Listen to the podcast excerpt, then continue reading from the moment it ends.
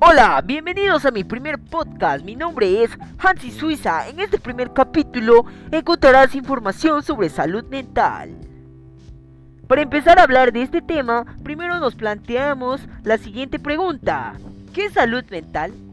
La salud mental incluye nuestro bienestar emocional, psicológico y social. Afecta la forma en que pensamos, sentimos y actuamos cuando enfrentamos la vida.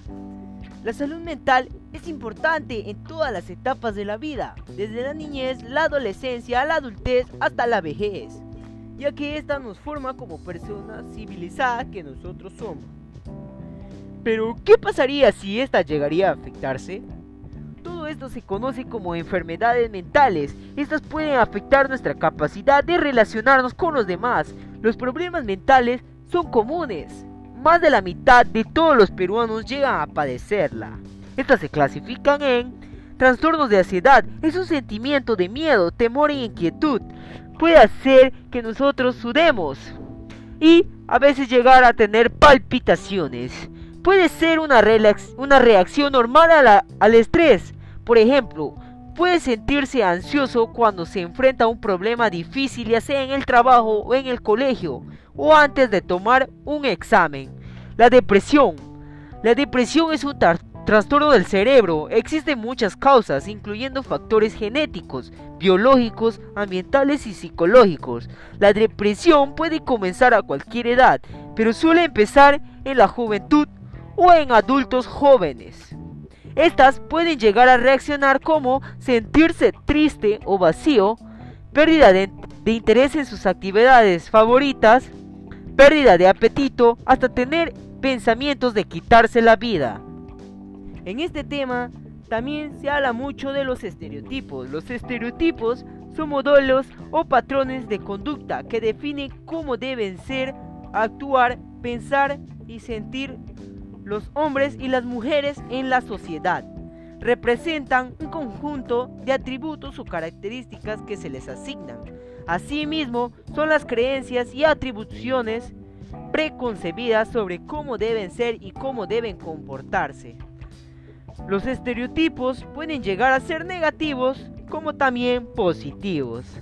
Los estereotipos en el contexto social. La sociedad dicta un rol de cómo hay que comportarnos de acuerdo con el sexo que tenemos al nacer. En otras palabras, la sociedad establece lo que eh, se espera de nosotros como mujeres o tanto como hombres. Esto se hace notar de diversas maneras.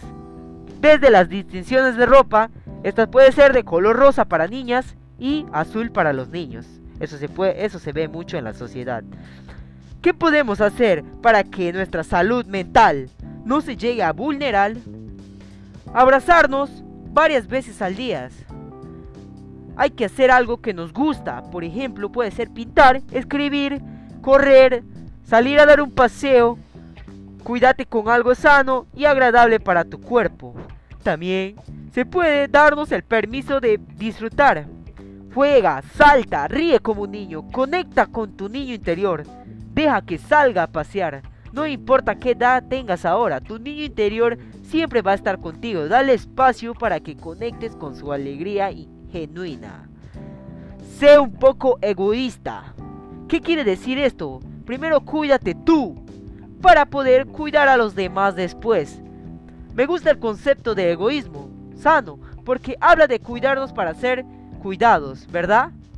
Que cuando subimos a un avión nos dicen que primero nos coloquemos la máscara de oxígeno y luego se la coloquemos a nuestros hijos.